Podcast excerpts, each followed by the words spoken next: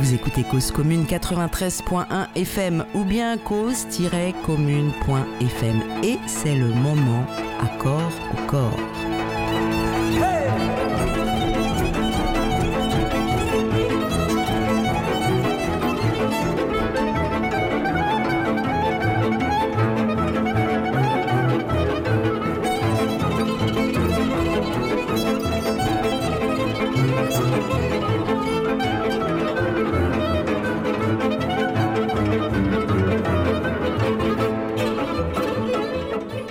Ce dimanche 19 juin, Nancy Houston et Mylène Juste nous font le très grand honneur de nous rendre visite au studio de Cause Commune pour se rencontrer et afin d'échanger autour et alentour de celle qui est sans nul doute la toute première invitée ici, la reine de cette émission, Griselle d'Israël.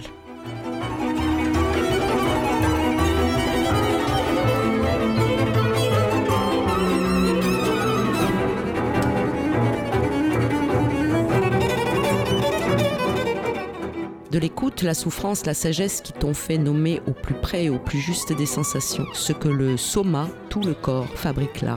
Tu dis, je vois le corps humain comme une roue, comme un vase. Et c'est son centre creux qui résonne et qui jouit.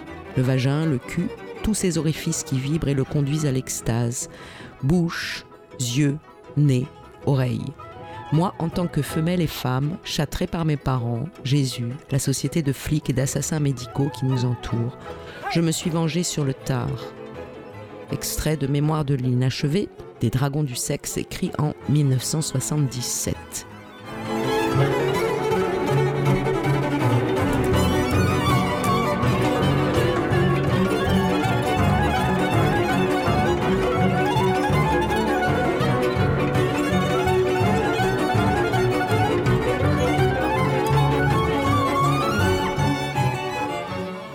Merci Grésilédis, merci pour tout, car le corps chez toi est tout.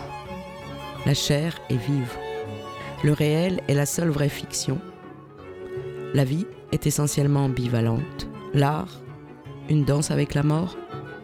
Merci pour la passe, toutes les passes, car ton art de vivre, tes pratiques de peintre, écrivaine, prostituée, de mère et d'activiste aussi, crient ensemble un seul verbe, aimer.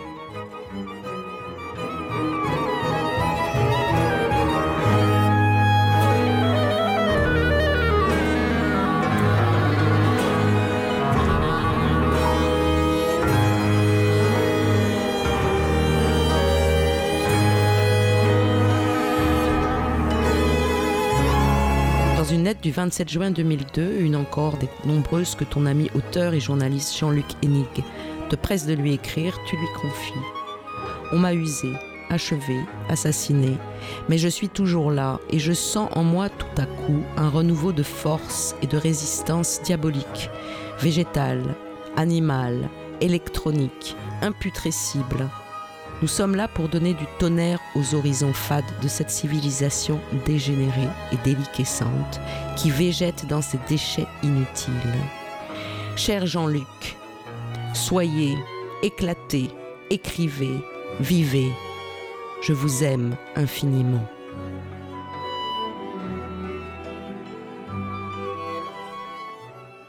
Il faut comprendre ça. Moi, je sais pas. Moi, il me semble que plus on vit, plus on doit s'élargir, plus on doit comprendre qu'il y a des problèmes et, qu'en fait, il, n'y a pas de véritable criminalité, il n'y a que des souffrances. Hein.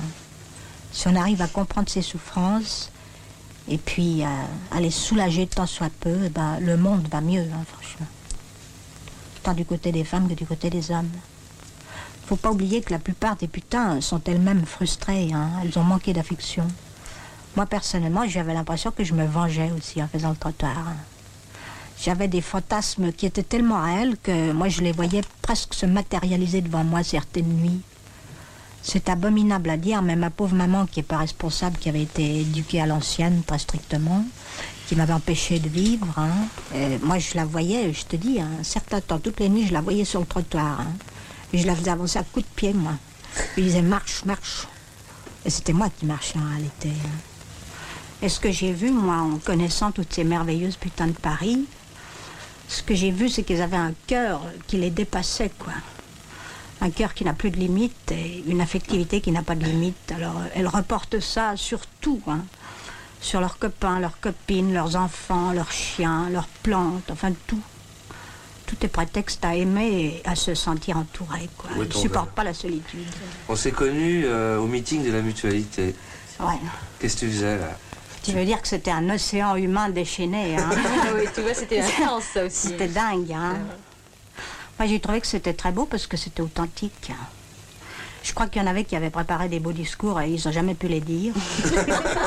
Quant aux autres personnes écoutaient, ça hurlait, ça gueulait, ça s'empoignait, ça... c'était bouleversant, hein, franchement. ça fait plaisir ce que tu dis, alors vraiment. Moi, j'ai trouvé que ces femmes qui avaient été écrasées toute leur vie, hein, qui n'avaient jamais pu ouvrir leur gueule nulle part, tout à coup pouvaient s'exprimer, alors euh, ça partait comme un volcan. hein. C'était des cris, des, des rugissements, des, des lamentations. C'était extraordinaire, moi j'ai trouvé, c'était vrai.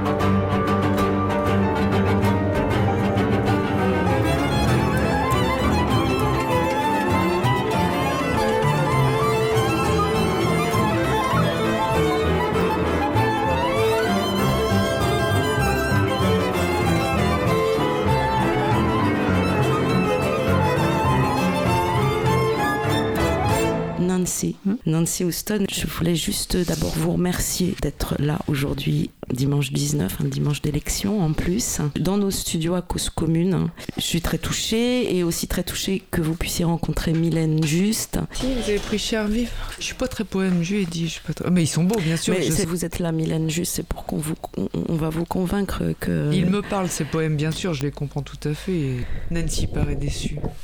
Comment ça, la Non, police je vous écoute. Non, non, je vous écoute. Je vous écoute.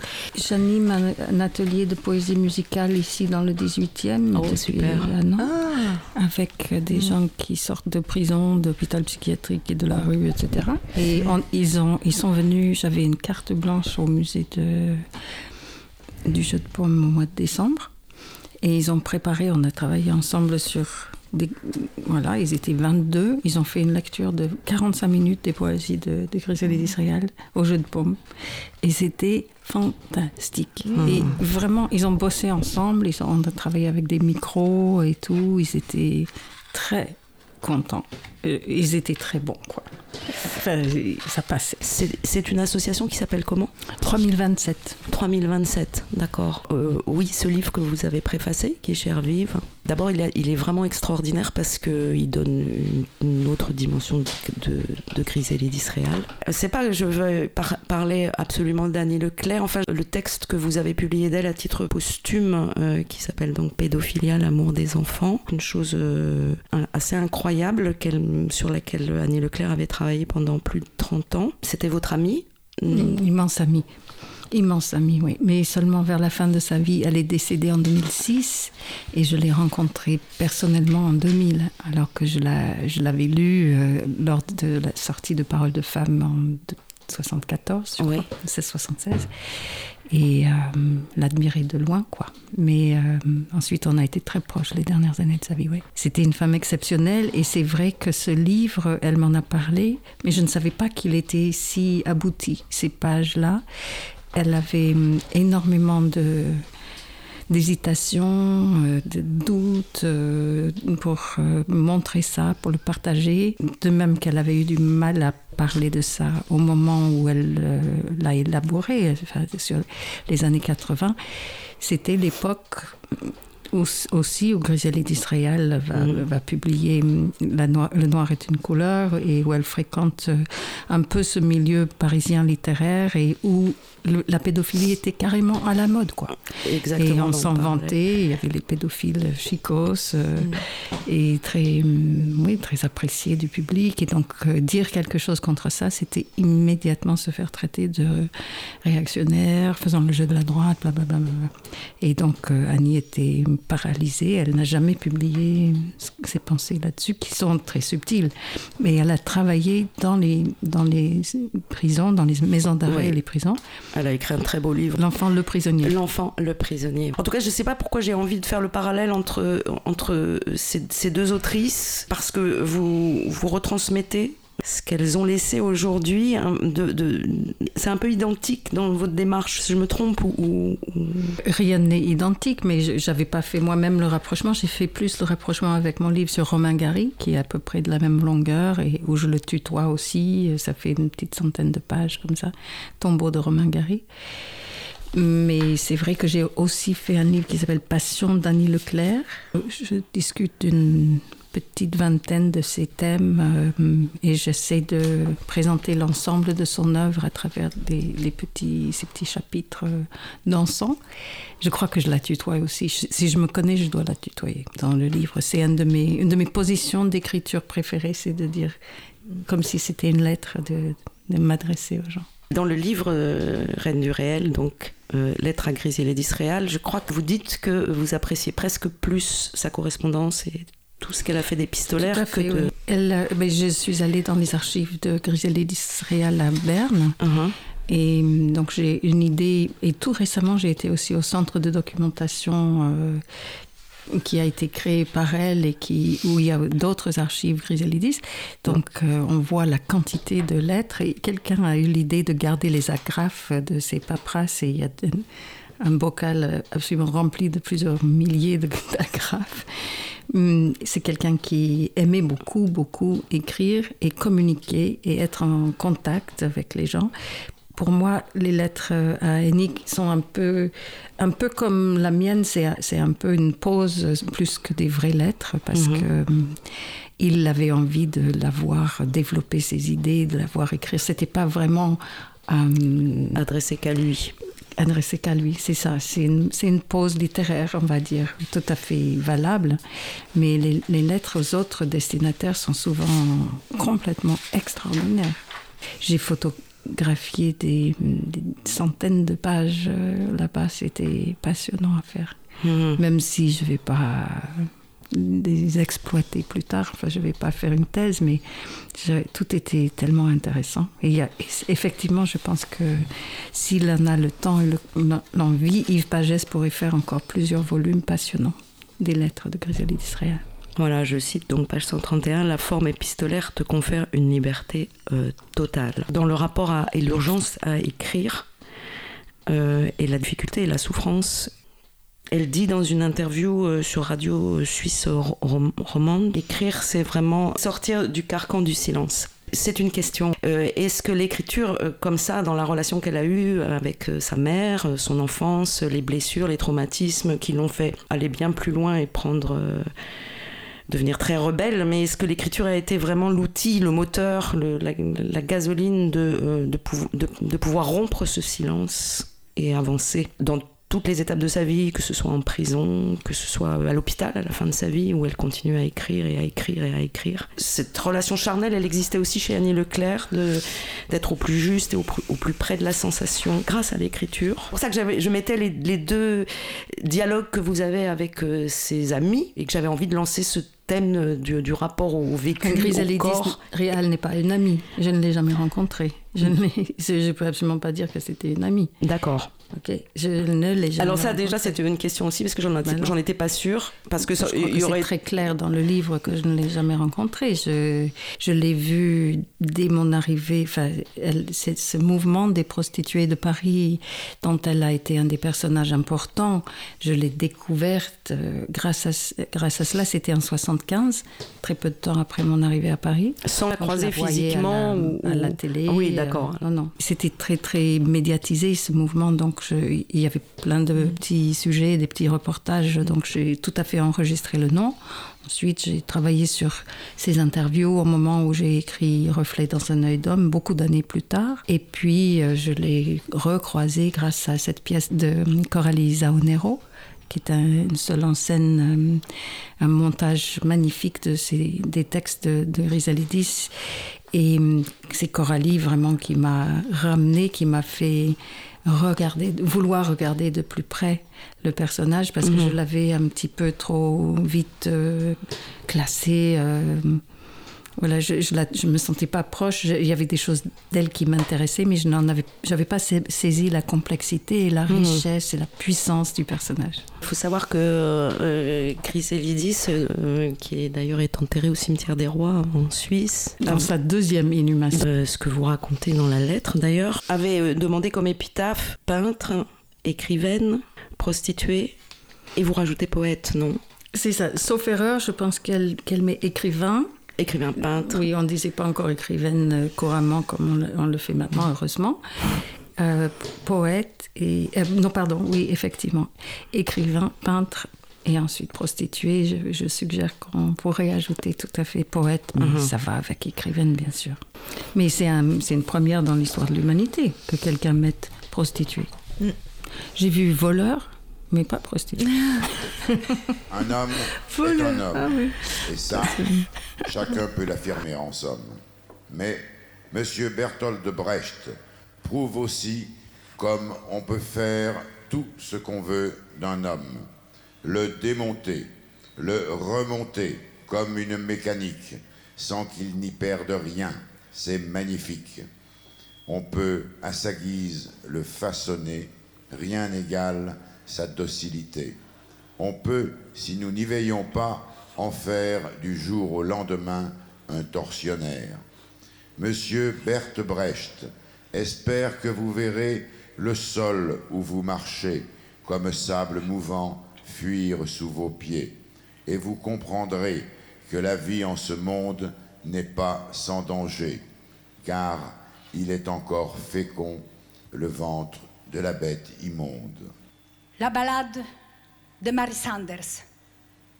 La putain à juif.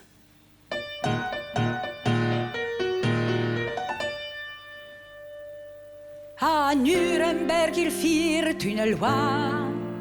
Plus qu'une femme en pleura qui dormait avec un homme impur.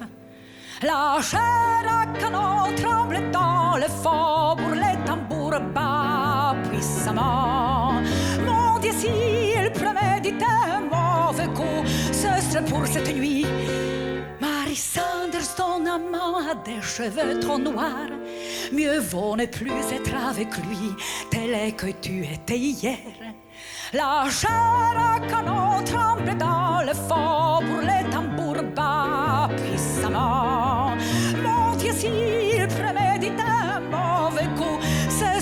cette nuit. Mais redonne-moi la clé. Tout cela n'est pas trop grave, la lune est brillée comme toujours. La chair à canon tremble dans le faubourg, les tambours battent puissamment. Mon s'il prémédite un mauvais coup, ce serait pour cette nuit.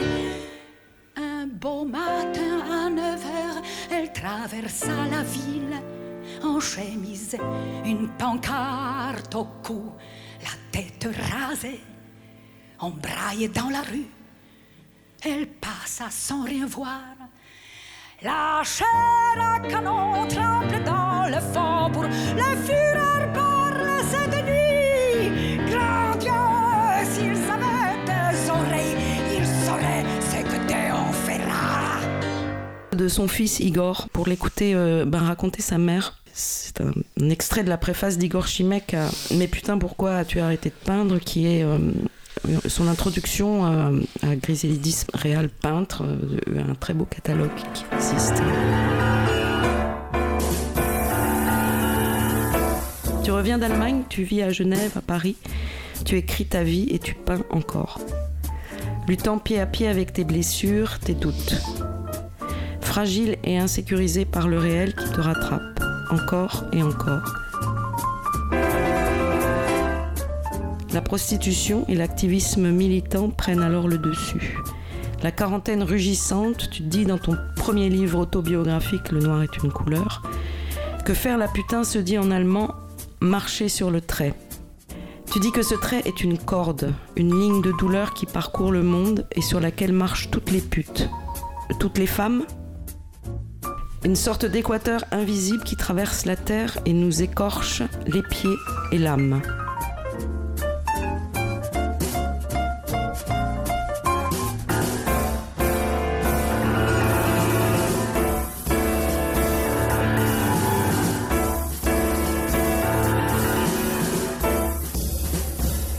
Tu expliques que la priorité de ta vie est devenue dès les années 70 la défense de la dignité et de l'intégrité de l'être humain persécuté, que tout le reste vient après, et que cet engagement a dévoré toutes tes forces, tout ton temps, toute ton énergie.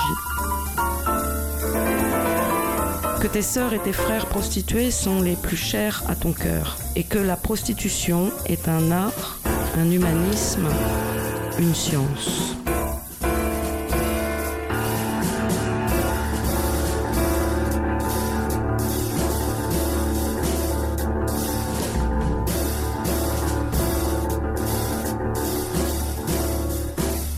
Mylène Juste, tu as bien voulu venir dialoguer et rencontrer Nancy Houston dans les bien studios sûr, de Cause Commune. suis ravi, j'en suis ravi. Et ça, c'est vraiment génial pour nous. Et tu as créé le collectif des femmes de Strasbourg-Saint-Denis. Oui, c'était à l'époque de l'annonce de la loi en 2012.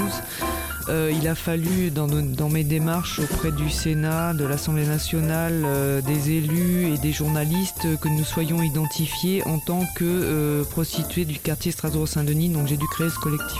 Et pour aussi travailler en associatif avec la FPR, qui était à l'époque le collectif droit et prostitution, une des assos représentées pour lutter contre la pénalisation, de- enfin la loi de 2016. Tu milites au au sein du, du STRAS, syndicat des travailleurs, travailleuses du sexe, et dont tu as été la secrétaire générale pendant de nombreuses années.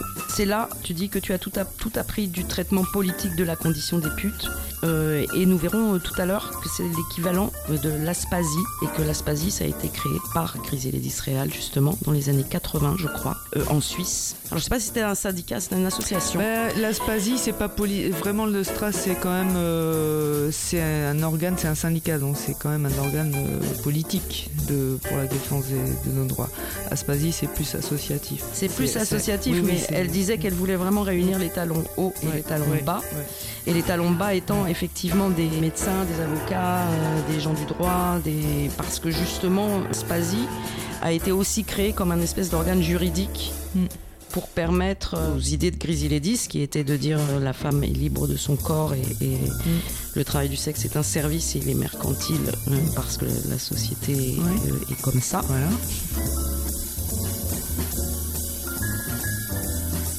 Nancy Houston et, et- et Mylène Juste.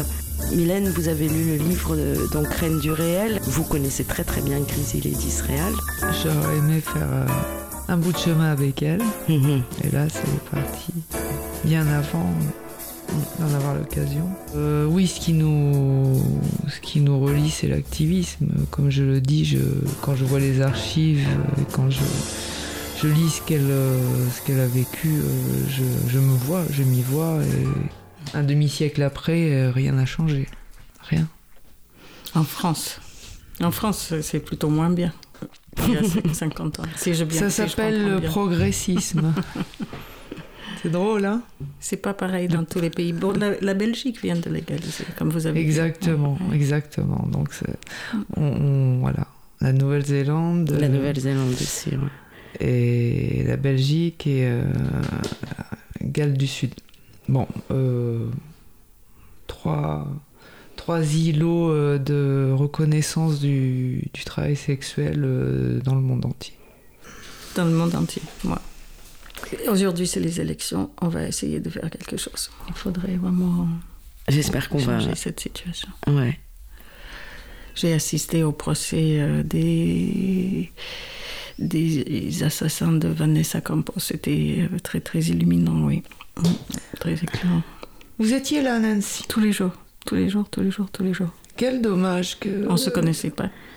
Non, mm. et je n'y étais pas car j'étais en Grèce à l'époque. Mm. J'étais partie me reposer un peu. J'étais là du premier au dernier jour. D'accord, merci. Vous pouvez expliquer Merci aux auditoristes euh, ce procès Mais c'est très lié à ce dont on parle, euh, c'est-à-dire que la, la loi d'un gouvernement de gauche de la criminalisation des la pénalisation des pas la criminalisation mais la pénalisation des clients a rendu oui c'est ça a rendu le travail du sexe beaucoup plus dangereux encore mhm. parce que ça pour que les clients ne soient pas inquiets euh, ce qu'ils sont par, par définition du coup euh, les femmes ou les hommes euh, ou les trans doivent travailler euh, en, dans des endroits encore plus reculés, encore plus moins éclairés, enfin, donc plus dangereux. Et c'est exactement ça qui s'était passé depuis 2016. Vanessa Campos et d'autres euh, copines trans euh, sud-américaines notamment s'étaient installées au de, du Bois de Boulogne. Mmh. Et il euh, y avait une bande de de jeunes égyptiens euh, qui ont décidé de, monter tout un, un beau projet de vol euh, des clients quoi pendant qu'ils étaient occupés avec euh, avec les travailleuses du sexe. Ça s'est passé au mois de mai 18 avec une arme dérobée dans la voiture de police d'un policier qui était justement occupé avec une prostituée la semaine d'avant Euh, ils, ont, ils ont abattu Vanessa Campos, qui était une de ces femmes.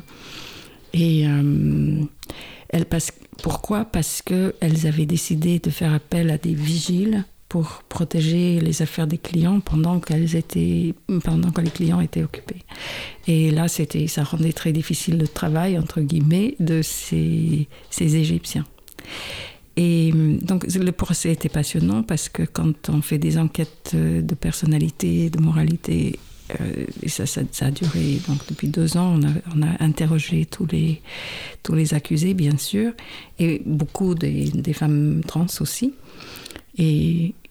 L'étonnant pour moi qui écoutait simplement c'était à quel point ces enfants se ressemblaient à quel point euh, les uns et les autres euh, avaient grandi dans une ambiance de, de pauvreté de difficulté totale euh, d'existence de, et beaucoup de violence euh, de la part du père souvent euh, lié à, à l'alcool etc beaucoup de violence contre la mère et c'était vraiment très frappant. Ensuite les uns ont suivi le chemin de la transition euh, sexuelle et les autres euh, un autre chemin.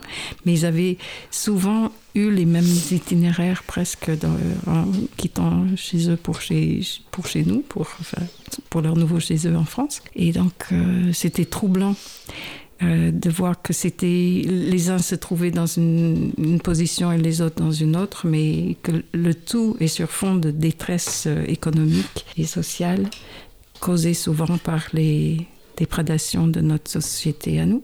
Dans reine du réel une dimension qu'on qu méconnaît peut-être de crise inédisme elle a fui ou elle s'est protégée ou un, un fuir une famille ou, ou fuir euh, quelque chose d'abandonnique quelque chose de difficile à vivre euh, qui l'a propulsé euh, sur, sur sa route et en tout cas où elle elle s'est protégée on a l'impression d'un mmh.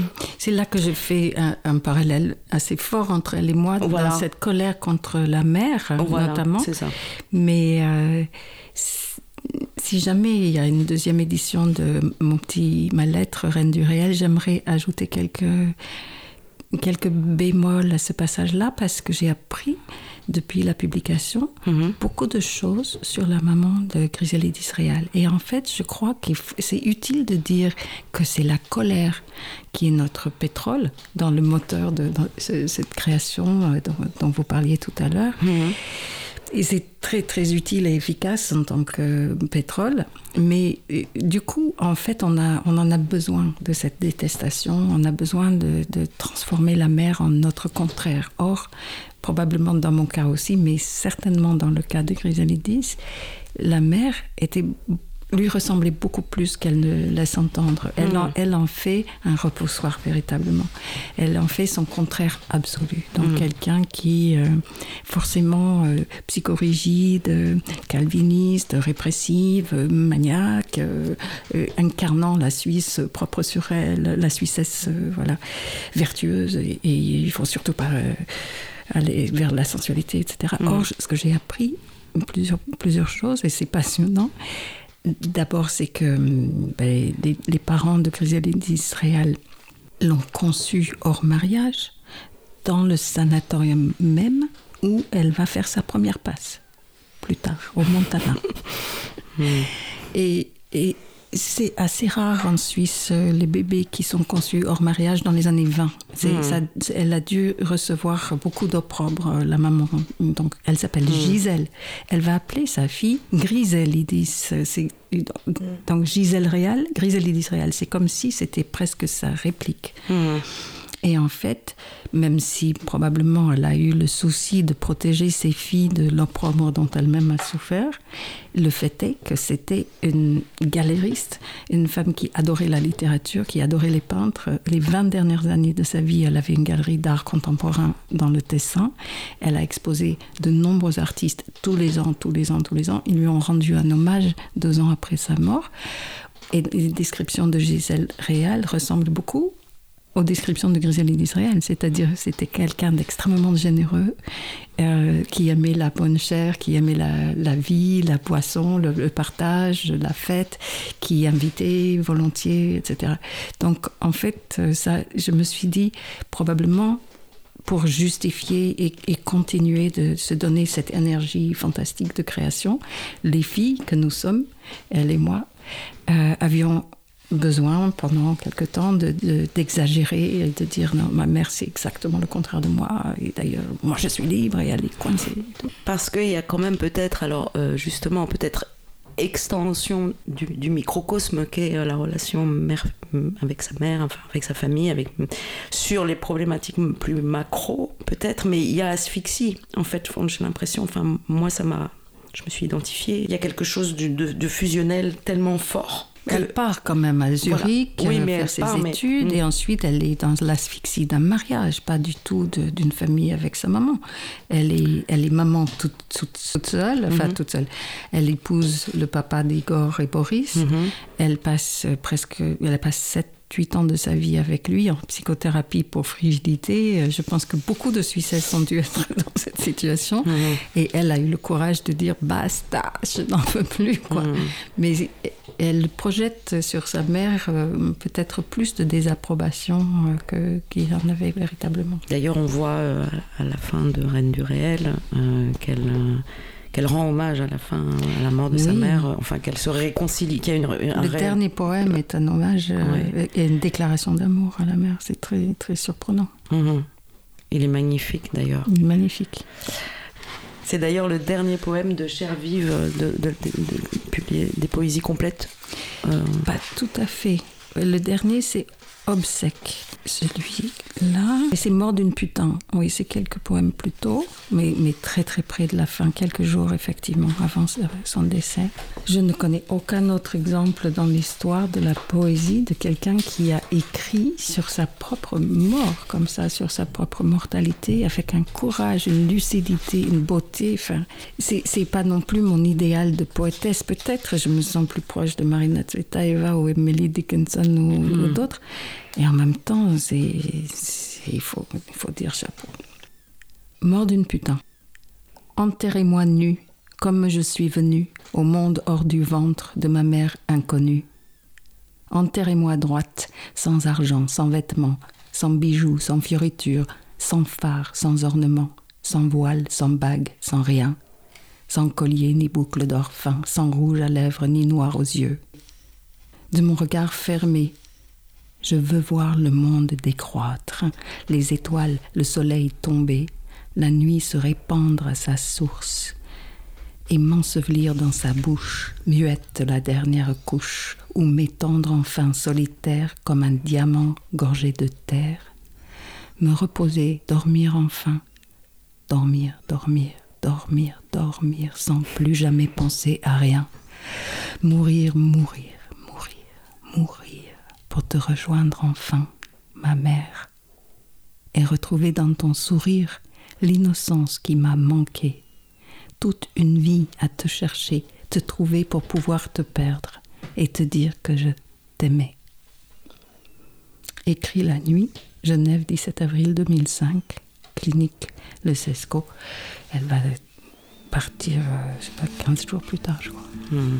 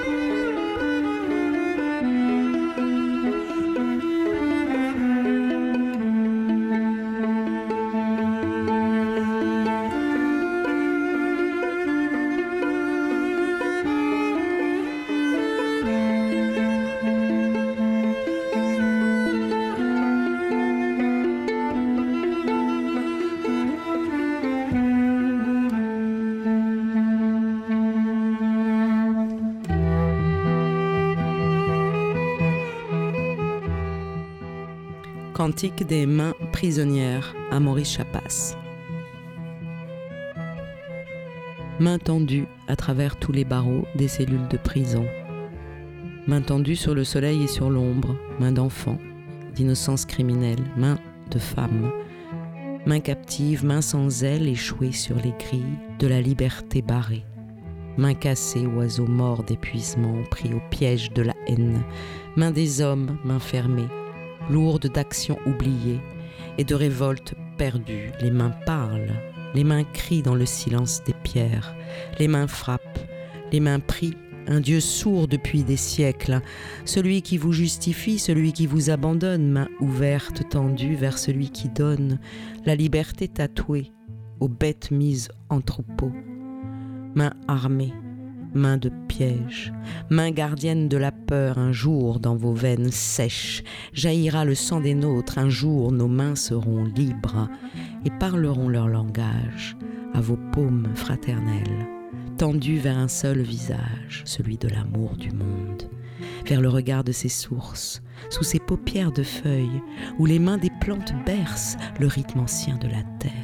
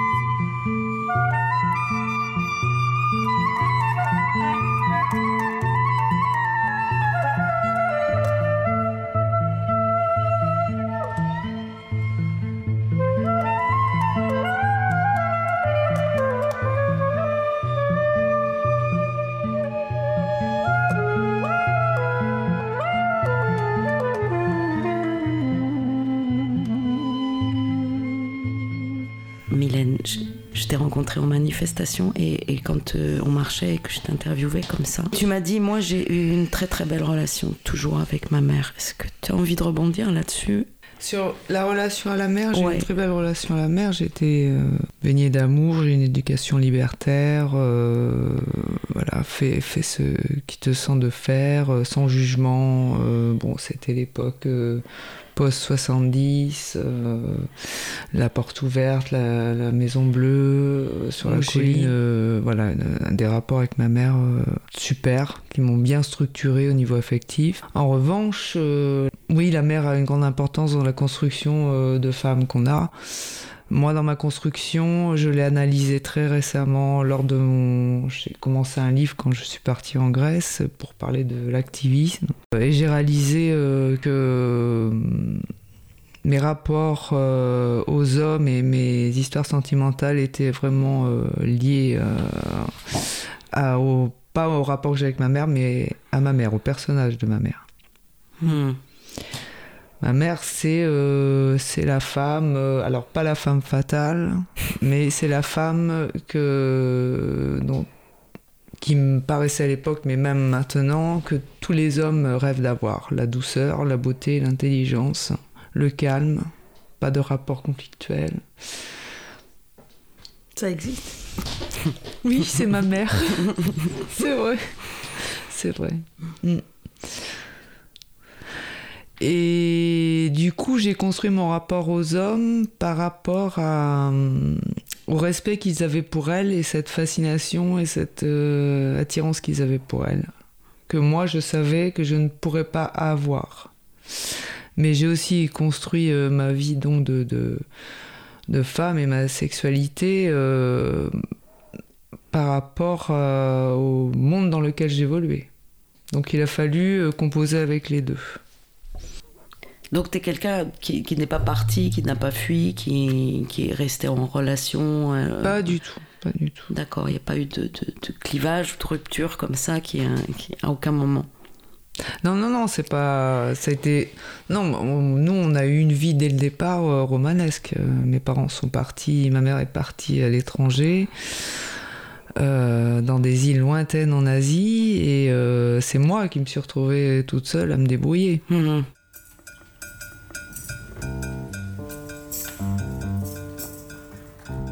L'écriture est une arme extraordinaire à double tranchant.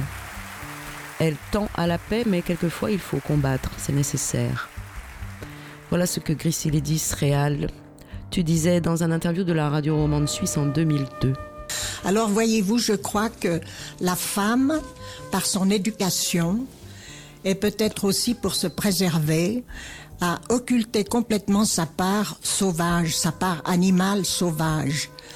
Et c'est pour ça. Cette part sacrée, cette part de la terre-mère, c'est ce qu'on appelle la Pachamama ailleurs, c'est ce que vous voulez dire? Moi, je mets ça aussi dans le domaine sexuel.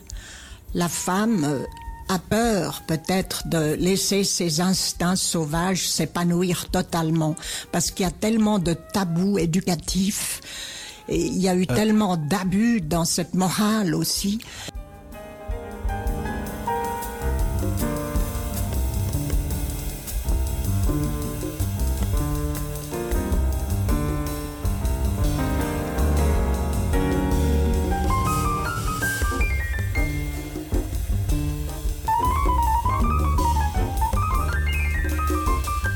Destin a totalement basculé le jour où je suis, je me suis enfuie de Genève avec deux de mes enfants à la barbe du tuteur général.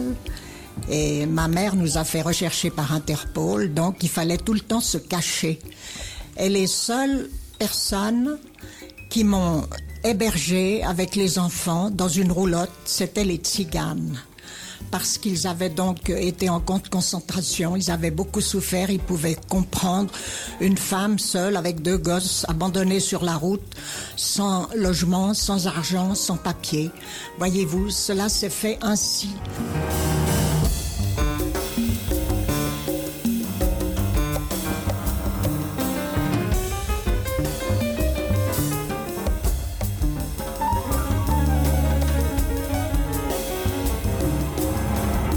Je trouve qu'il faut pratiquer l'amour universel de toutes les races, de toutes les possibilités humaines, les animaux, le monde entier, le cosmos.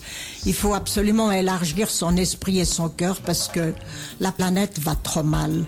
Et j'aimerais dire une petite chose à laquelle j'ai beaucoup réfléchi cette nuit.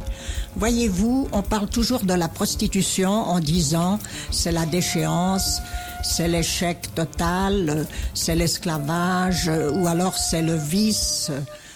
Mais voyez-vous, si on rêvait à un monde sans prostitution, comme la réalité est tellement dure qu'elle nous agresse, qu'elle nous remet en question tous les jours, je pense que l'utopie aurait beaucoup à nous apprendre. Un monde sans prostitution, ça serait quoi? Ça serait que tout le monde s'aime, qu'il n'y ait peut-être plus euh, des gens qui crèvent de faim, qui doivent gagner leur vie euh, par la force ou par le chantage ou par la détresse en se prostituant à contre-coeur et que finalement on n'ait même plus besoin de prostituées volontaires parce que l'amour régnerait sans, difficulté, voyez-vous. Mais ça, c'est évidemment une utopie. Vous avez toujours des laissés pour compte, des gens qui souffrent, des gens persécutés, des gens qui ont été abandonnés, des gens qui crèvent de faim. Vous avez tout ça sur la planète. Alors, il faut tenir compte de la réalité sans perdre de vue qu'on peut rêver à une utopie merveilleuse. Quand elle arrivera, on n'en sait rien. Ça ne tient qu'à nous, mais c'est très difficile.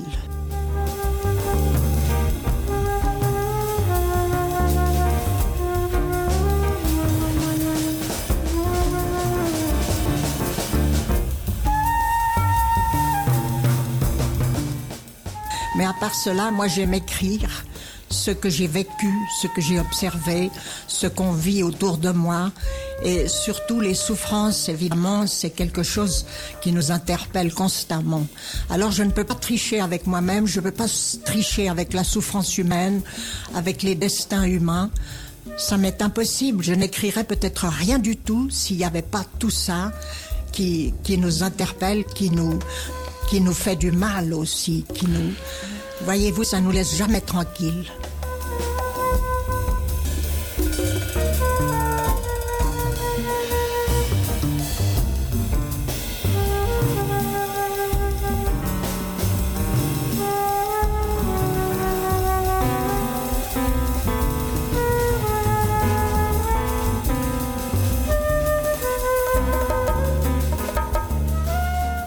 Mais moi, mon but numéro un, c'est de défendre l'être humain persécuté, de le défendre dans son intégrité, voyez-vous. Et pour moi, j'ai donné beaucoup, beaucoup d'interviews. J'amenais souvent des copines avec moi qui écoutaient ou qui s'exprimaient aussi. Pour moi, c'était le motif numéro un. C'était la chose, la cause à défendre. Le reste, voyez-vous, ça vient après. Bon, l'écriture, évidemment, c'est un art. On n'a jamais fini d'apprendre, on n'a jamais fini de travailler le style, d'augmenter le vocabulaire, d'éliminer les clichés. Enfin, c'est un artisanat comme un autre. Donc ça, c'est une chose à part. Mais défendre une cause de justice humaine, tous les moyens sont bons. Je dois dire que j'ai pas eu le courage de regarder plus loin, mais pour moi, ce sont des êtres humains. Ils faisaient appel à nous, à moi. Vous comprenez, on n'avait qu'une seule chose à faire avec notre conscience, avec notre cœur, avec euh, notre pratique. C'était de leur faire du bien et de leur donner ce qui leur manquait, c'est-à-dire un peu de tendresse, un peu de sexualité, un peu d'amour, euh, entre guillemets. L'amour humain est universel, il n'est pas uniquement sexuel.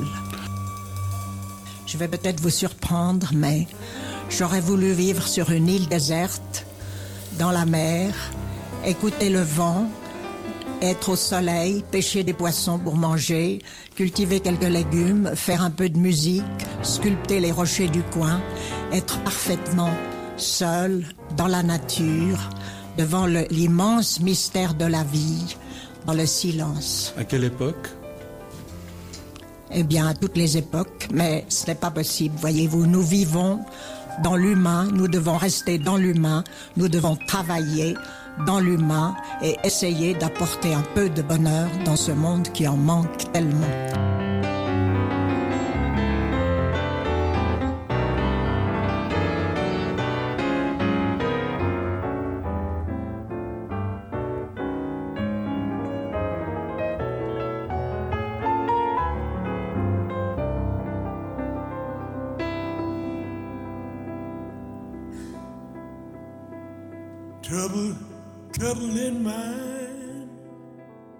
Alors il faut raconter à Nancy qu'hier on a passé la soirée ensemble avec Mylène parce qu'elle m'a invité au putain de rencontre. Et en fait c'est une scène ouverte Il se trouve que tous les ans nous organisons euh, pendant trois jours à l'occasion de l'AG, l'Assemblée Générale du Stras pour désigner les nouveaux membres du conseil d'administration, nous organisons trois jours de qui s'appellent les putains de rencontres où nous faisons des ateliers, nous faisons venir, alors on dit international parce qu'en fait on, capte dans nos réseaux euh, les TDS et puis euh, ou assos de, santé communautaire ou alliés de part et d'autre s'ils veulent venir c'est open et au contraire on fait des ateliers avec des, échanges des, des c'est des ateliers de toutes sortes soit de qui sont fermés ou ouverts aux alliés ça se termine enfin la veille de la fin de, des rencontres il y a donc la fameuse soirée avec les performances. Et puis le lendemain, donc c'était aujourd'hui, on a eu l'AG et il y a eu la, là il y a la Pride et ensuite il y a l'After Pride. Et lors de ces performances, euh, bah, tous les ans on découvre des talents qu'on ne connaissait pas de nos adelphes, qui ont des talents secrets. Donc j'étais surprise et effectivement hier soir, on connaît des gens comme ça. Euh, d'un rapport de copinage ou d'activisme, mais on ne sait pas. Alors il se retrouve sur scène et là on voit une autre personne. C'est magique, c'est extraordinaire. Après, bon, moi j'ai mon regard de, de, par rapport à ce qui a été fait hier soir de personne qui sait ce dont elle parle et qui l'a vécu et qui le, vit dans sa chair et dans, dans son cœur et dans son euh, quotidiennement depuis 20 ans. Vous m'avez dit, Corinne, que vous avez été. Euh, moi je suis encore habitée de ma soirée d'hier, j'ai rien compris parce que euh, c'est plein plein de personnes performance, euh, ça a duré au moins 3 ou 4 heures. J'ai été très très touchée par la qualité des textes que j'ai entendus, par la variation que l'ensemble donne. Je t'ai même dit, mais il faudrait un super metteur en scène là, et il faut faire un montage de ça et, l'emmener à Avignon. il faut que ça joue dans le Palais des Papes parce qu'elles écrivent des textes magnifiques, parce que celles qui chantent ont des voix magnifiques, mm. parce qu'elles ont une énergie de la danse, du striptease, parce, que parce que justement elles posent la problématique de est-ce qu'il y a un art comme celui dont parle Chrysalidis réel, euh, et, ou, en, ou en tout cas est-ce qu'il y a du frottement et qu'il y a une limite justement entre le vécu et euh, dans, dans, sa chair et le fait de l'exprimer à un moment donné, euh, que ce soit par l'écriture, la peinture, euh, là en l'occurrence la scène, la chanson, la musique, la danse, voilà comment on restitue ça et comment on se redistancie de ça. Et puis aussi l'engagement activiste et politique, parce que c'était comme cette scène ouverte, c'était comme une longue variation de théâtre politique en fait. C'est ça qui est, c'est ça qui est intéressant, c'est que c'est on transcende, mais sur les deux points. En même temps, l'intensité de ce qu'on vit et en même temps, on a un discours politique. Donc c'est intéressant de, faire des variations là-dessus et de, transcender par euh, le corps, le chant, le slam, il y a eu du slam. Mhm.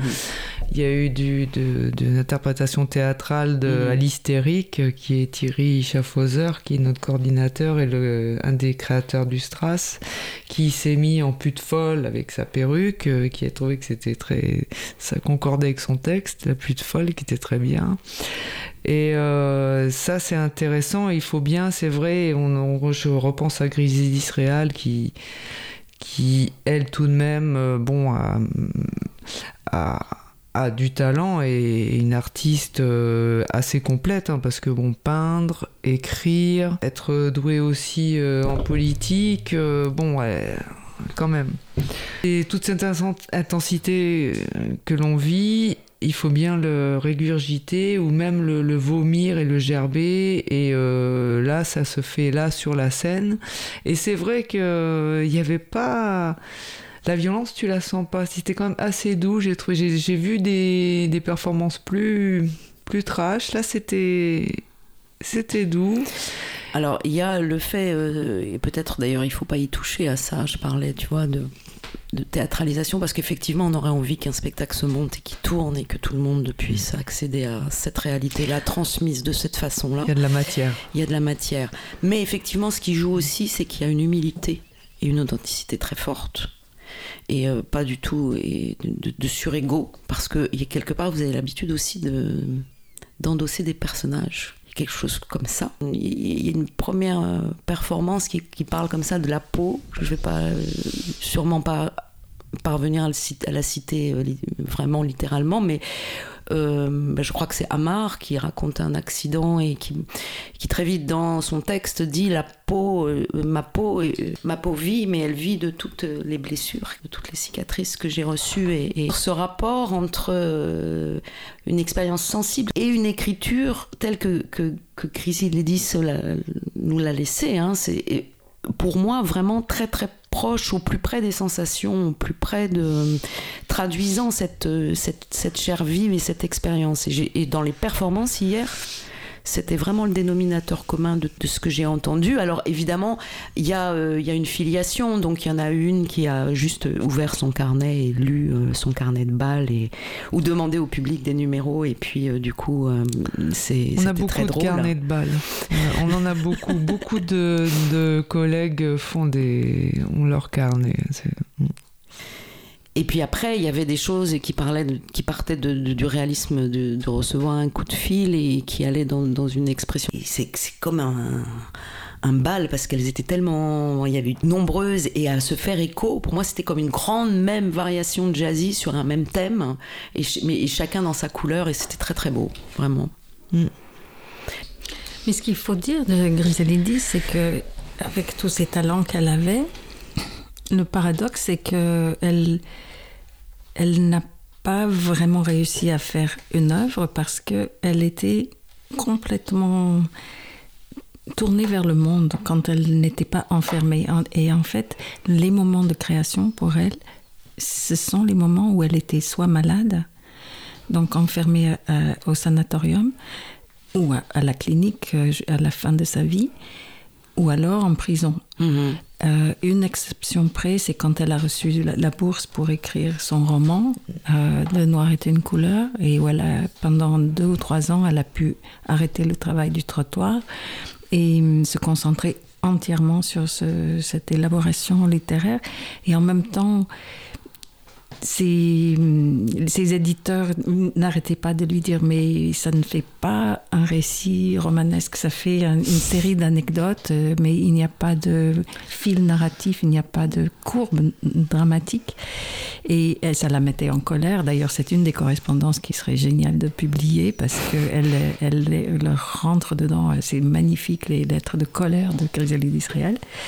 Mais parce qu'elle avait envie à la fois d'avoir un très beau style, donc elle retravaillait, retravaillait son style, elle cherchait des, images, des métaphores, et en même temps, elle ne voulait pas faire de la littérature, comme elle dit, elle avait envie. C'est ça qui est vraiment spécifique, il faut le souligner, parce que je sais qu'il y a de la création, comme ce que vous décrivez, j'espère que je pourrai y venir l'année mm, prochaine au putain de rencontre. Mais en fait, ce qui est très exceptionnel chez Chrysalis d'Israël, c'est d'avoir quelqu'un qui a eu une éducation très considérable, qui a mhm. des diplômes universitaires, etc., qui est d'un milieu de parents universitaires, et qui se donne la mission de faire comprendre aux gens ce que vivent, et c'est pas seulement les prostituées, mais c'est ce que vivent les prisonniers, ce que mhm. vivent les, vivent les tziganes, mhm. ce que vivent les gens dans le caniveau, ce que vivent les, aussi les gigolos tunisiens, enfin, tout, ce qui souffre, en fait. Elle se sentait concernée par tout ce qui souffrait et elle se sentait une sorte de mission presque christique, entre guillemets, d'aimer ces gens et de, les faire comprendre par le, grand public. Et c'est pour ça qu'elle a très mal vécu aussi l'échec commercial de la première publication de, son roman, parce qu'elle avait envie de, le lancer comme une bombe. Elle était sûre que les gens allaient... Hmm se jeter dessus, l'acheter, le commenter à l'infini. Elle, n'arrêtait pas de relancer les journalistes et tout. Donc en fait, c'est un, peu un paradoxe. Il y a un très beau catalogue raisonné de son travail de peintre qui mhm. a été fait par Jeanne Souyen. Et ça, c'est, ça existe. C'est pas énorme, mais ça existe. Elle existe comme peintre. C'est très, très spécial. Son, langage iconographique, c'est très, très vaudouisant presque. C'est des mhm. images de vierges et de diables et de dragons et de serpents. Enfin, c'est très très. C'est très étonnant parce qu'il y a un contraste énorme entre son écriture et sa peinture. Voilà. Très complémentaire en fait. Et ensuite, comme écriture, en fait, pendant les 25 ans où elle s'est consacrée à ce magnifique travail politique, comme, comme vous le soulignez, elle, elle ne, Mylène, c'est, euh, elle n'écrivait pas du tout de, de, façon littéraire. Parfois, ses interventions dans les journaux militants sont sont très très bien écrits parce qu'elle elle ne peut pas se retenir, elle est drôle, elle, elle, est excessive, elle est, elle est géniale dans ses exagérations et tout, elle s'emporte et c'est beau. Mais en fait, l'œuvre, c'est vraiment un ensemble très hétérogène de, de ses lettres, ses poèmes. C'est pour ça que j'ai tenu aussi à faire un volume avec les poèmes pour qu'on ne le mélange pas à mmh. tout en disant, voilà, c'est un peu un sac rempli de plein de mmh. trucs, mais non, c'est une œuvre poétique à part entière et ça, ça quand on le voit, on est impressionné. Il y a plus de 200 pages, presque 300 pages. Le noir est une couleur, elle a dû être déçue parce que c'était vraiment un pamphlet en fait. C'était politique, c'était pamphlétaire, non? Pas, pas, dans son temps. Le temps est très, très littéraire. Elle voulait écrire Les Misérables quelque part. C'est ça. Euh, la scène ouverte d'hier, on sent que chacune bah, a une sensibilité énorme, une énergie, très belle énergie, mais qu'en fait ça marche parce qu'elles sont toutes euh, réellement motivé par un message à donner, enfin par quelque chose de très politique, de très... Je préfère ça à la littérature nombriliste où on n'a justement rien à dire mais on le dit joliment. Je mhm. préfère une littérature militante, euh, mhm. effectivement, c'est quelque part, ça, au moins, ça, ça nous surprend. Alors, je ne sais pas si, même en, en étant réédité, je crois donc en 93, il a été réédité Le Noir est une couleur il a eu l'impact enfin qu'elle souhaitait lui donner, je pense, enfin qu'elle avait imaginé. Euh, oui, l'intelligence de Yves Pagès a été de publier en fait tout, euh, tous les livres, euh, les livres de correspondance et le roman et de montrer qu'il y avait vraiment quelqu'un d'important. Et je crois que c'était un immense cadeau qu'il lui a fait dans les dernières années de sa vie de se dire, à partir de, elle avait déjà plus de 60 ans. Mm-hmm et se dire ah ben finalement ça va exister ça, ça, prend de la cohérence et de la consistance et le, ça va devenir incontournable donc je suis contente que les éditions d'abord Nil pour la lettre Reine du réel et ensuite les éditions Segers pour la poésie chère vive et accepter ces projets parce que en Suisse elle est Griselda d'Israël est extrêmement connue c'est mm -hmm. vraiment un personnage méga célèbre. Mais en France, elle est en train de, elle était en train d'être oubliée et j'espère que ça va. Voire méconnue, hein, oui, effectivement, enfin la, la génération. Et, et je crois qu'il faut souligner le fait que ce n'est pas seulement pour les gens qui réfléchissent au thème de la prostitution, etc. Mm. C'est pour toutes les femmes. C'est un exemple de puissance féminine et d'humour et de générosité. Mm. Enfin, elle, elle a une, une pêche, quoi. Elle est extraordinaire. Elle se relève euh, après. En, ensuite, moi, les, réserves que je pouvais avoir par moment quand on dit la prostitution est un art, un, un humanisme et une science, c'est de ne pas euh, vouloir tenir compte de tout ce qu'il y a, de cet énorme pan de la prostitution qui existe aussi et qui est euh, la, traite euh, des êtres humains, quoi, les, gens qui sont amenés d'autres pays, qui sont obligés de se prostituer, qui ne peuvent pas du tout vivre ça ni comme un art, ni comme une science, ni comme un humanisme, et qui le vivent comme une torture et comme euh, une, une voie vers la mort. Mais bien sûr, elle était violemment contre toute contrainte dans le métier. C'était, c'est pas comme si elle ignorait cette dimension. Malheureusement, cette dimension devient majoritaire dans nos pays, que ce soit la Suisse ou la France. Les, il y a 90%, enfin plus, je ne sais pas quel est le pourcentage. Attention Nancy, ah, là, je, là, je, pense que... Il y a l'activiste de 2022 qui que va... Mylène juste va, va rebondir là, effectivement? Je ne demande que ça. C'est vrai qu'on est, je suis sur le, sur le sujet depuis depuis 10 ans maintenant. Alors 10 ans c'est, 10 ans, c'est peu, euh, je suis un bébé dans l'activisme. Mais j'ai beaucoup bossé, nuit et jour. Euh, notamment sur des rapports et les rapports d'activité et, les chiffres. Donc, euh, alors, tout ce que pour l'idéologie et la propagande abolitionniste, tous les chiffres qui sont cités, les 80 passes par jour, les migrantes qui se...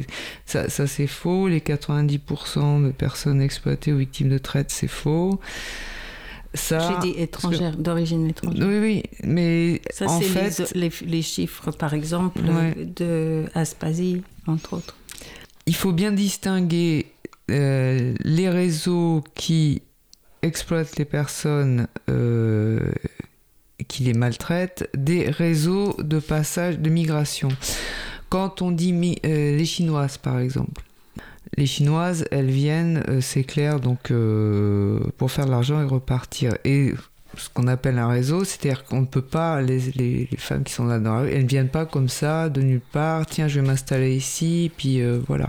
Donc elles viennent de bouche à oreille, bah tiens, si tu veux t'en sortir, il y a un endroit, voilà, à Paris, euh, tu dis que tu viens de ma part, c'est un réseau. Ça veut pas dire qu'on l'oblige à faire 15 passes par jour et qu'on lui prend des sous pour... Euh, voilà. Il y a les subsahariennes, alors il y a les nigériennes, il y a les mamas, là c'est encore autre chose. Elles prennent, elles disent, voilà, tu as une dette de passage de ton pays ici, et puis tu vas rembourser, et puis après, ben, tu es libre. Donc nous, on a euh, à Strasbourg-Saint-Denis des, des, anciennes nigériennes qui continuent à travailler, euh, qui sont libres des mamas. Et encore je dirais que c'est pas dans, dans le contexte euh, de l'époque, dans les bordels, les filles qui faisaient euh, je ne sais combien de passes par jour. La jeune Nigérienne, elle vient, elle arrive le soir, euh, bon, bah, dans des conditions effectivement pas terribles. Hein. Nous, on a nos studios, mais elle, se positionne de 9h jusqu'à 6h du matin. elle, racole le, le client. Et ça se fait soit dans les couloirs avec des, des portes, euh, voilà, des codes, euh, des codes euh, chopés à droite à gauche ou même en, cassant les portes ou dans les sanisettes qui sont laissées ouvertes de libre accès. Selon les, les, les les recommandations. Non, mais c'est pas ça. C'est qu'une fois, j'ai une collègue qui, qui, dit au maire Bouteau à l'époque, euh, qui lui dit euh, Oui, mais en plus, euh, vous voyez, elles, elles vont dans les sanisettes. et Bouteau lui dit, le maire lui dit mais Oui, bah, si je les laisse ouvertes, c'est parce que justement, au lieu de casser les portes, c'est mieux qu'elles aillent dans les sanisettes. mais. Ça fait 20 ans que je les, que je les côtoie. alors, je peux vous dire qu'elles ont toutes des androïdes et elles savent très bien ce qu'elles vont faire et dans quelles conditions avant de, de venir ici avec Internet. Elles savent très bien. elles le considèrent comme une science en arrière humanisme? Ah non, elles euh, leur activité, elle est, elle est euh, économique principalement. A pas, il n'y a pas de. Là, on n'est pas dans le dans le contexte du, du confort de, de, la personne qui est euh, qui est dans la... C'est presque un autre métier que ce que décrit Grisalidi, c'est ça que j'essaie de dire simplement. Je ne suis pas en train de dire c'est des victimes absolues, des esclaves, etc. Les, con je suis les conditions... une propagande abolitionniste. Oui, oui je sais, je hein. sais. Ah, je me doute bien, Nancy. Oui. Non, c'est pas ça. Je dis que euh, le point de vue change euh, et le recul change en fonction des conditions dans lesquelles se passe de l'activité économique. Mon oui, activité... et quand elle a vu mm. ces femmes arriver de plus en mm. plus nombreuses et des propositions de création d'associations où toutes les prostituées mm. auraient le droit d'adhérer et tout, vous vous souvenez, elle, elle écrit à, Jean-Luc Hennig, elle dit ce serait une catastrophe, elle ferait baisser les prix, etc. Il faut pas, il faut pas. Elle voulait préserver aussi le, la qualité de, ce qu'elle vivait avec les prostituées du mouvement et de Saint-Denis, mm. etc. Mm. Elle avait très peur de cette euh, invasion euh, de n'importe quoi. Elle, parce qu'elle elle avait à cœur, il faut le dire fortement dans cette émission, sa lutte principale, et c'est tellement important, c'est pour que les gens commencent à respecter les travailleurs du sexe et les travailleuses du sexe, mm-hmm. qu'on les respecte. Et on en est loin, on en est tellement loin. C'est juste ça. On est, on est, on est en train de surmonter l'irrespect envers les femmes violées, les femmes euh, victimes d'inceste, les femmes euh, qui, euh, qui sont harcelées. grâce à MeToo, on change d'attitude et on commence à dire, mais en fait, mais les prostituées, ça, ça continue. Mais vous savez, Nancy, d'où vient ce, cette, opprobre, cette, ce mépris Vous savez d'où il vient? Dites-moi. Lorsque le féminisme contemporain et sa cohorte, personnes intéressées, notamment l'association euh, qui touche le plus de subventions en France pour faire faire le parcours de sortie, donc lorsque le Haut Conseil égalité femmes-hommes et des députés ou, et des ministres et des ministères euh, égalité femmes-hommes, pour parvenir à leur idéologie, vous décrivent en victime, en utilisant les parcours migratoires ou en 0,02% des TDS des prostituées, c'est donc la Zaya ou l'escorte qui a ses clients et qui gagne très bien sa vie, qui elle a un cerveau, une autodétermination, 0,2%, mais pas les autres, pas les migrantes. Mais n'est Donc, à l'origine du mépris de cette, euh, ce métier, excusez-moi, mais ça remonte à des siècles, le mépris de ce métier. C'est pas, c'est pas avec une association égalité homme-femme en France que ça a commencé, excusez-moi. Oui, mais c'est, non, mais non, Nancy, c'est justement, c'est que les, les, le féminisme contemporain abolitionniste fait perdurer le mépris de la femme qui se prostitue, mais donc elle fait perdurer ce mépris. Je ne vois pas en quoi c'est méprisant vis-à-vis de ces femmes. La, femme, la femme qui se prostitue, à la base, c'est le, le précaré euh, du, du patriarcat. Donc il y a la femme qu'on épouse, il y a la femme qu'on baise mais je ne sais pas quel discours elles tiennent. Moi, je suis en tout cas vraiment reconnaissante de cette occasion parce que quand, en publiant, moi aussi j'ai été déçue par la mm. réception de mon livre, comme Grisalité, ça a été déçue. J'espérais en publiant Reine du réel mm. que ce serait l'occasion mm. d'un dialogue mm-hmm. entre les femmes qui venaient plutôt du mouvement des femmes, comme je le décris ici, même si je suis passée très très légèrement, euh, superficiellement par la prostitution moi-même, cinq minutes comme ça. Ensuite, euh, je me suis dit, ça sera l'occasion d'un débat comme mhm. aujourd'hui, ou plusieurs débats, et peut-être à la télé, et que ça qu'on réveille cette euh, mhm. question qui est tellement maltraitée, mal parlée, mhm en France, souvent avec effectivement une sorte de, euh, moi je dirais pas mépris de la prostitution, mais une sorte de hauteur euh, théorique qui fait que on est, on est complètement dans un monde imaginaire qu'on a construit avec ses propres concepts et tout, et on ne, on ne, sait absolument pas de quoi on parle. Mm. De la, réalité, oui, oui, de la part des théoriciennes euh, et, et abolitionnistes, etc. Et donc, pour moi, c'était important d'écrire le bouquin pour ça. Et là, aujourd'hui, c'est la première fois où je suis dans un débat avec quelqu'un du métier et qui me dit un peu comment elle réagit et tout. C'est super. je vous remercie. Mais Nancy, vous, vous, n'avez pas. Mais j'ai pas l'air d'être une abolitionniste, j'espère. Ah non, je sais pas. non, c'est vrai que dans mon attitude, alors, quand je me transforme en activiste, je, peux être assez, euh, assez virulente, mais pas avec vous, certainement pas, Nancy, parce que justement, je, quand même, je, vous remercie euh, d'avoir euh, rappelé à, la mémoire, grisé à la mémoire de, des, des putes, hein. TDS ou putes. Euh, pour les femmes, donc j'avais noté avant que vous disiez c'est important pour les femmes de, lire Grisé, et puis surtout les, les féminismes contemporains. Et je l'ai écrit, alors je vous le dis pas comme ça, j'ai pas de mémoire, mais voilà ce que je vous dis, Nancy. Donc j'ai avalé la lettre de Grisé et le prodige. J'aime votre plume, j'ai prodige, je me suis plongée dedans, ça m'a fait un bien fou. J'étais partie en province et j'ai mangé, j'ai adoré. Je vous connaissais pas. Vous avez une très belle plume. Donc merci de rappeler euh, notre grisé à la mémoire de ces adelphes, des femmes et surtout des femmes contemporaines, des féministes contemporaines. Ces dernières ne peuvent comprendre. Alors, vous comprendre, vous, oui, vous, une écrivaine, une repentie, peut-être, une résiliente, vous leur plaisez ces, féministes-là. Mais la grisée, que ne dirait-elle de la grisée Et que ne veut-elle pas dire lorsqu'elle euh, se taise en, sachant euh, votre édition de la lettre? Je, ne peux pas l'imaginer. Je ne veux pas l'imaginer. Elles auraient les mêmes mots infâmes et les mêmes actions que les terfs, les swerfs, sur les tweets et dans les manifs, les fielleuses, aux orties la pute, collaboratrice de l'ennemi avec un grand E, celui qui violente l'homme et son pénis. Seulement vous aussi, vous le savez, Nancy, comme Grisé, comme moi, que les femmes de nos vies affectives et citoyennes n'ont pas toujours été à la hauteur, et elles continuent. On le sait que le corps-vie est étroitement lié au psychisme, qu'il se marchande. Le mannequin squelettique qui est en date limite de consommation à 30 ans, pour le commerce du sexe, de la séduction, de la mode et du luxe. La ballerine qui saigne et se prive, l'ouvrier qui meurt en construisant, éreinté, le médecin légiste qui ouvre des corps et sent, touche, palpe la mort et la maladie. Tous ceux-là sont respectés et portés au nu même. Mais la pute, non.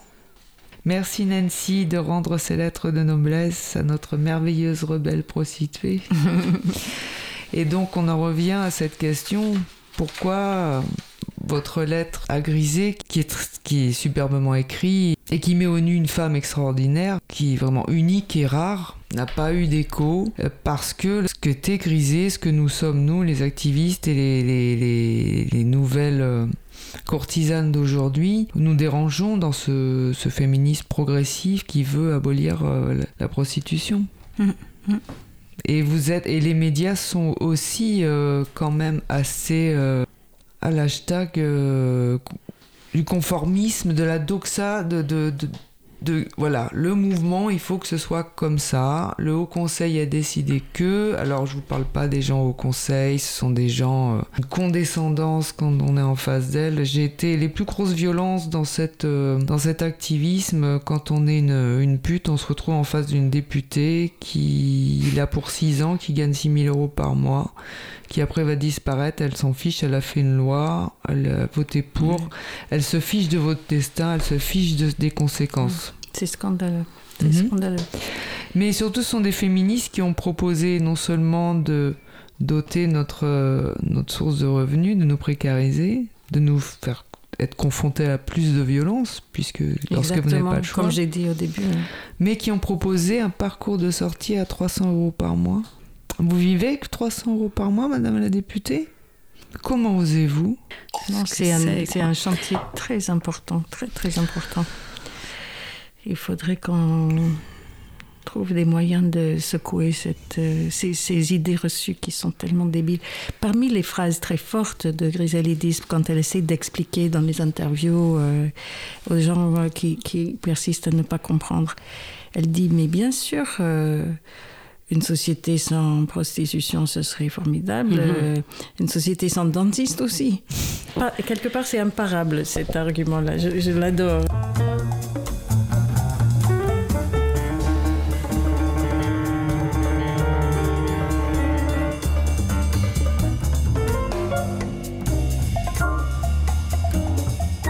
Je ne pense pas qu'il y ait une solution miracle pour la prostitution, n'est-ce pas?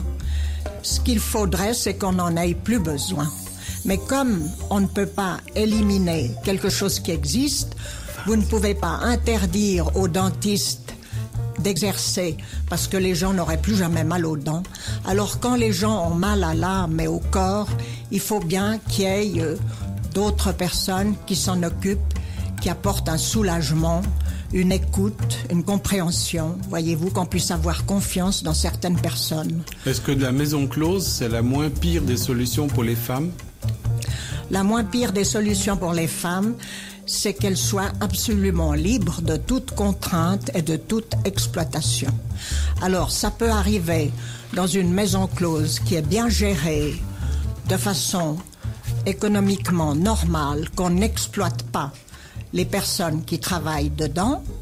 Bon, et il peut arriver aussi qu'une personne totalement autonome, indépendante, ne soit exploitée et persécutée et euh, menacée par personne, mais cela dépend beaucoup des lois. Alors ce sont les lois qui interviennent pour faciliter ou non, voyez-vous, la liberté des personnes dans l'artisanat, je dirais, dans la profession, entre guillemets, qu'elles exercent, que ce soit des hommes ou des femmes. Mais nous sommes absolument contre la prostitution des enfants, qui est une abomination pure et simple. Et de cela, euh, je ne veux même pas en parler parce que moi, ça me rend malade.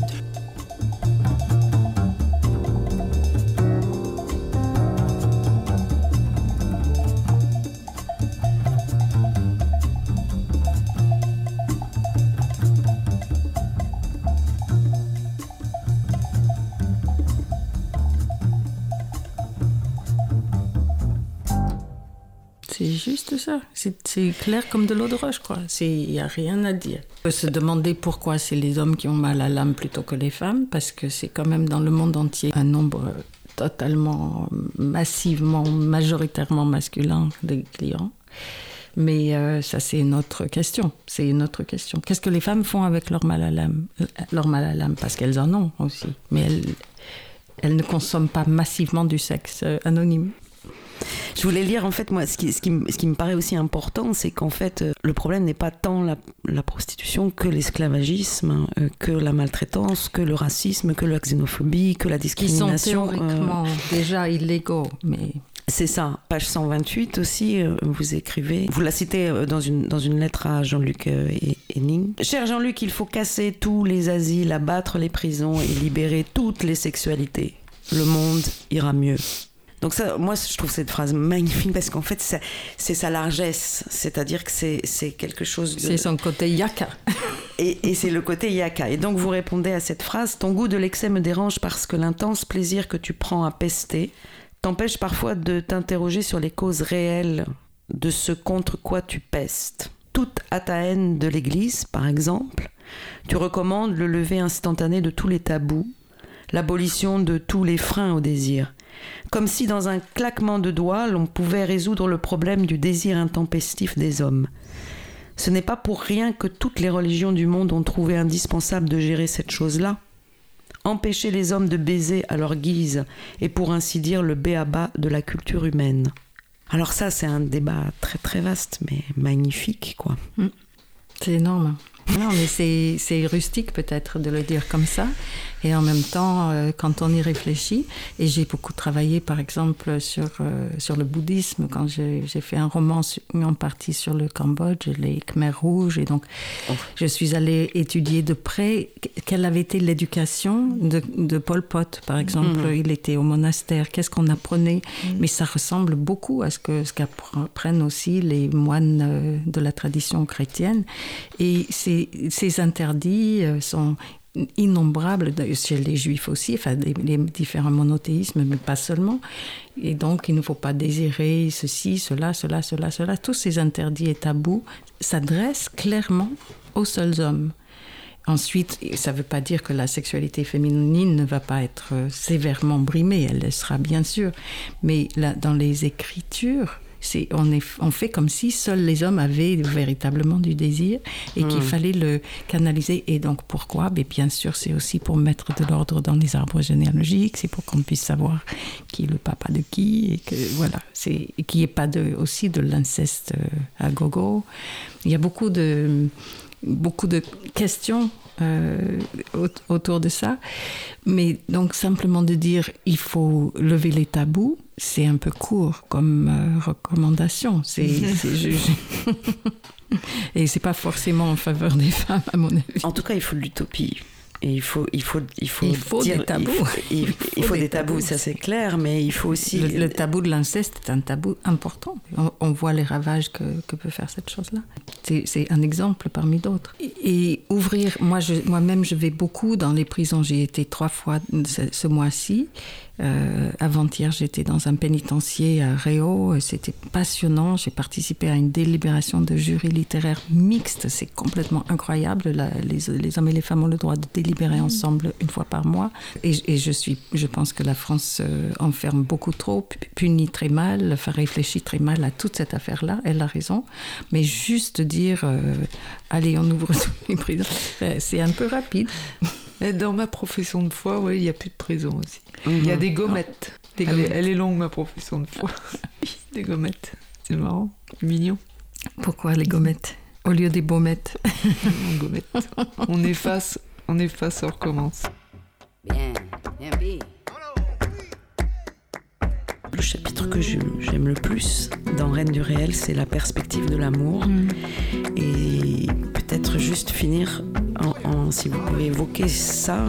C'est à la fois en trois temps et et ça se compte sur les cinq doigts de la main, j'avais noté ça. Oui, peut-être que je pourrais lire ce petit passage-là sur les, les cinq euh, façons de tourner autour de ce sujet, mais c'est parce que je, je, la, je la trouve tellement attachante. Jusqu'à la fin, tu hésiteras entre plusieurs façons de te raconter la perpétuelle fuite en avant du grand amour. C'est un peu l'histoire de l'homme à qui son voisin reproche de lui avoir apporté un chaudron percé.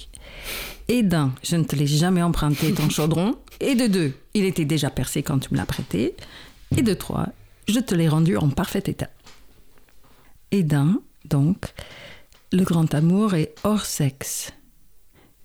Tous mes grands et véritables amours, les royaux et les éblouissants, les divins, ont été et sont restés platoniques. Les autres amours, les ténébreux, les venimeux, les sexuels, ont tous débouché sur l'enfer, la destruction. Et de deux, je ne l'aurais pas connu. Je dois me rendre à l'évidence, si j'ai quelque chance dans mon destin médiatique, artistique et dans le domaine affectif et celui de l'amitié, je n'en ai aucune dans le domaine de l'amour. C'est assassiné, maudit de toute éternité. Il n'y a que les chiens qui m'aiment et les plantes. Et de trois, personne ne peut le connaître. Les amours heureuses n'existent pas sont faites de conventions, d'ajustements, de compromis véreux et hypocrites dont il vaut mieux s'abstenir. Mais la passion existe, elle, souveraine, impératrice, meurtrière, triomphante et si fragile, fugitive. Cela, ça vaut la peine d'être vécu et tué. Et de quatre, c'est un leurre, car la jouissance est solitaire. La peau de l'âme est secrète. Qui l'aura jamais touchée La parole, les gestes ne sont qu'un alibi Seul l'orgasme approche de l'authentique, mais il est vécu seul, partagé, malgré les apparences. Et de cinq, je n'y comprends rien. plus ça va, plus j'essaie de comprendre, d'apprivoiser les mystères et les déroutes de la sexualité humaine, et plus je me sens novice, ignorante, stupide. Peu importe au fond que le grand amour se dérobe. Par ton seul exemple déjà, sans discours aucun, tu démontres que les femmes peuvent éprouver du désir et faire l'amour à tous les âges. Pas de best libido chez nous. Et foin des étonnements, fin ou non, des magazines féminins. Ah bon, après 40 ans? Mais oui, après 40 et après 50 et après 60 et après 70, et si la vie nous prête vie après 80 ou 90, où est le problème? Sans chercher à nous rajeunir, recourir à la chirurgie esthétique était sûrement aussi inconcevable pour toi que pour moi. Nous aimons à nous faire belle, à nous éclater avec du punch et du petit punch. Merci beaucoup, merci. Peut-être pour conclure, j'aurais envie de dire que, hum, que ça prend du temps tout ça et que c'est encore une étape pour que enfin peut-être euh, justement tout ce qu'elle a voulu passer. J'avais envie de finir juste sur cette phrase qui sont les derniers mots de le noir est une couleur. Ah, Zigan, vous êtes vivant Un jour, nous serons tous réunis et la fête n'aura pas de fin. Très belle fin. Merci, Nancy. Corinne. Merci, Merci Mylène. Merci Mylène. À bientôt, à très bientôt. Mais oui. On compte l'année prochaine, c'est sûr. Avant, Et avant, on se verra. Avec plaisir. Avec plaisir aussi. Merci.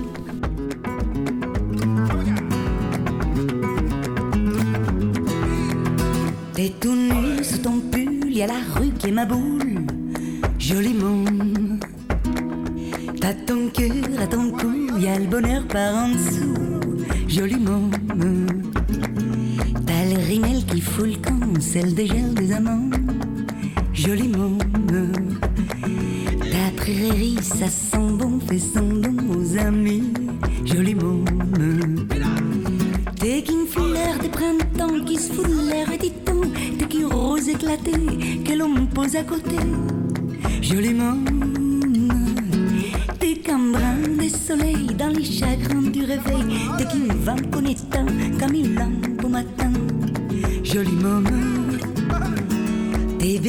sont pointus comme un accent aigu Joliment tes petits seins sont des jours à la coque, à l'amour, joli môme.